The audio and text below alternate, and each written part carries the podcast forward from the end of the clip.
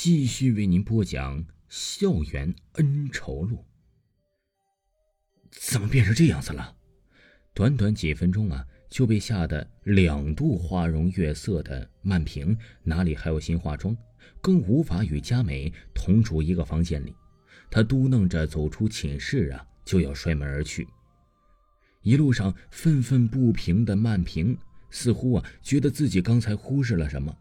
对着那对随风而来的腐肉味儿那不合时宜的寒风刺骨，以及佳美为什么从门外进来，镜子里却是什么也没照出来，这只是普通巧合吗？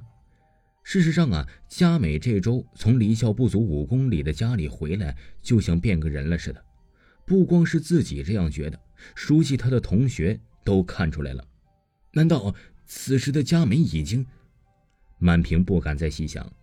话分两头，提到佳美，不仅曼平感觉如此熟悉她的人都变成了翻天覆地的改变。曾经阳光、美丽、爱运动、爱与人交流的佳美，现在除了外表依旧，其实早就已经不复存在了。每天除了教室、寝室，就是一个人处于远离人群、终日不见阳光的地方，呆呆的，不知道在思考什么。已经快一周了。不但呢，他没有主动和一个人说过话，即使有人主动与其说话，他一言不发，就是答非所问。有人说佳美是因为和男友王强感情危机才变成这样的。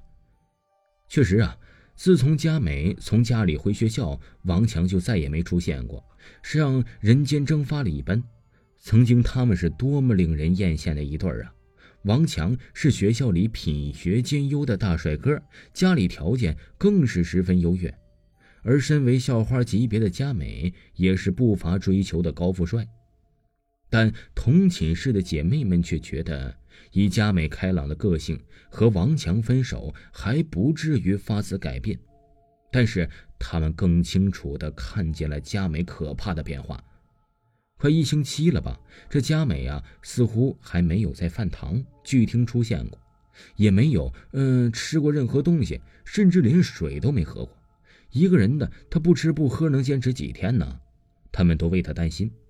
同时啊，他们心中是形象如生命的佳美，这周来啊，似乎连洗漱她都没有过。曾经宁可上课迟到、约会爽约，也必须整理好容颜才出门的她。衣服啊，从来不重复穿两天。可是这次她没有化过一次妆，而且一直穿着那条总说自己老气老土的风衣，将自己裹得严严实实的。桌上那瓶气味浓烈刺鼻的香水也已经被她用掉了一半。她好像在刻意的掩藏着身上散发的某种气味。更令他们觉得异常甚至诡异的是啊，夜深人静的时候。根本听不见熟睡的佳美的呼吸声。他们呢也曾抱着侥幸心理试图联系王强，可他的手机一直处于关机状态。晚自习后啊，和早几天一样，佳美错开和他同路的时间，独自一人早早的回了寝室。三位女生回到了寝室的时候啊，她已经睡下了，依旧是用被子将自己裹得严严实实的，像一只粽子。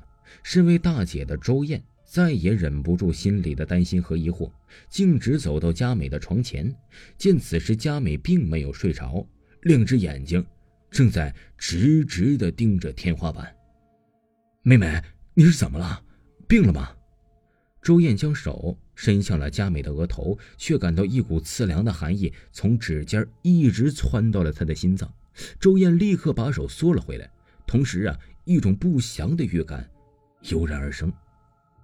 燕姐，燕姐。曼平在寝室门口叫周燕。周燕平复了一下心绪，望向曼平：“来一下。”曼平向他招了招手，示意他出去。听众朋友，此集还有下集，请您继续收听。